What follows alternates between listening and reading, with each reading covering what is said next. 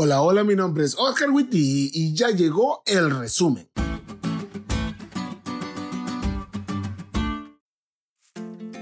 Feliz sábado, amigos. El día de hoy en este lado del mundo el clima está lluvioso y el viento corre fresco. Y debo reconocer que esa es una combinación que me pone de buenas. Y con esa buena actitud y aunado a que ya es sábado, les comparto con alegría los puntos del resumen de la lección de esta semana. Punto número uno. La paciencia es una cuestión de enfoque. Como dirían nuestros amigos de España, menudo tema el de esta semana.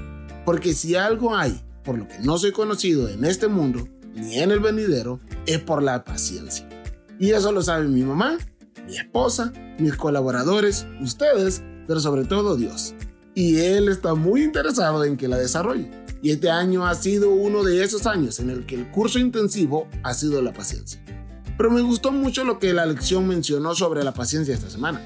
Esta es una cuestión de perspectivas, porque mientras esperamos podemos enfocarnos en las cosas que esperamos o en aquel que tiene esas cosas en sus manos.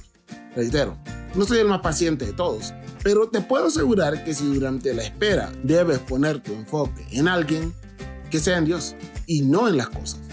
Él nunca falla. Punto número 2. Espera y verás.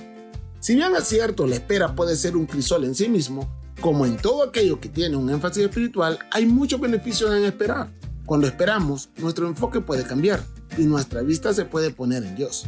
También esperar nos hace ver con más claridad lo que queremos porque el tiempo es un excelente clarificador de motivos. Pero el beneficio que más me gusta de todos es que eso le da a Dios la oportunidad de poner otras piezas que formen el panorama completo y la bendición sea mejor. Esperar puede ser difícil para muchos, pero los beneficios que trae consigo son una gran bendición.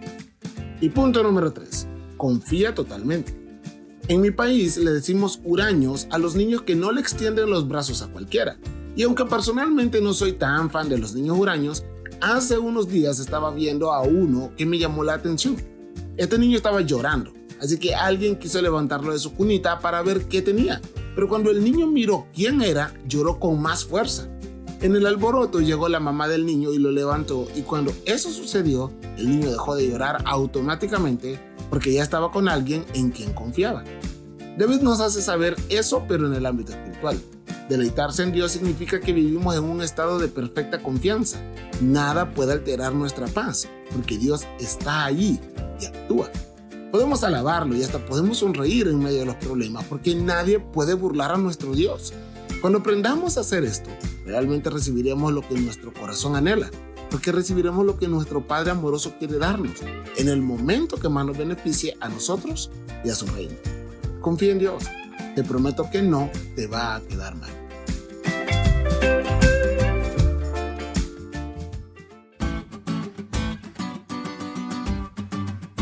¿Te diste cuenta de lo cool que estuvo la lección? No te olvides de estudiarla y compartir este podcast con todos tus amigos. Es todo por hoy, pero mañana tendremos otra oportunidad de estudiar juntos.